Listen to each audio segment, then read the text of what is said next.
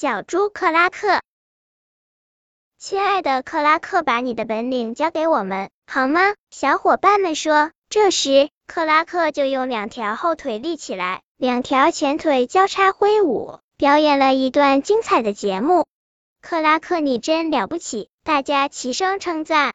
小猪克拉克骄傲了起来，不再和小伙伴们一起玩了。他说：“我要到学校和孩子们一起过狂欢节。”山羊说：“你疯了，他们会把你吃掉的。”我才不会被他们吃掉！我不会让他们认出我是一只猪。克拉克说。克拉克找到给学校看门的小猫酷神卡，让他想个好主意。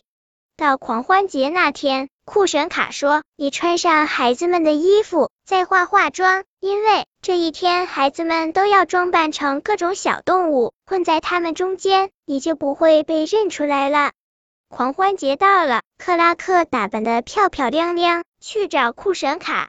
他们一起朝学校走去，走着走着，碰见了山羊。山羊一见克拉克，连忙躲到一边去，他以为克拉克是他的小主人呢。克拉克高兴起来，连山羊都认不出他，那么孩子们更别想认出他来了。库神卡说：“瞧，我为你安排的多好，谁也认不出你来了。”你走开，我用不着你了。克拉克突然说。库神卡气愤的走开了。最好走得远远的，要不他会说漏嘴的。克拉克一边哼着歌，一边走进学校的大厅。联欢会已经开始了，孩子们一起唱歌跳舞。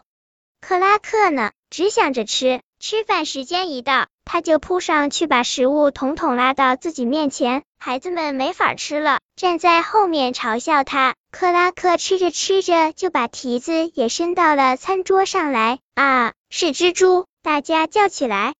克拉克慌忙逃跑。不好了，酷神卡，你在哪儿？快来帮帮我！酷神卡来了，他大声说：“你是一只不懂礼貌的猪。”克拉克说：“我再也不敢了。”请你原谅我。说着，克拉克一溜烟的跑回了家。从此，他再也不敢这样对待朋友了。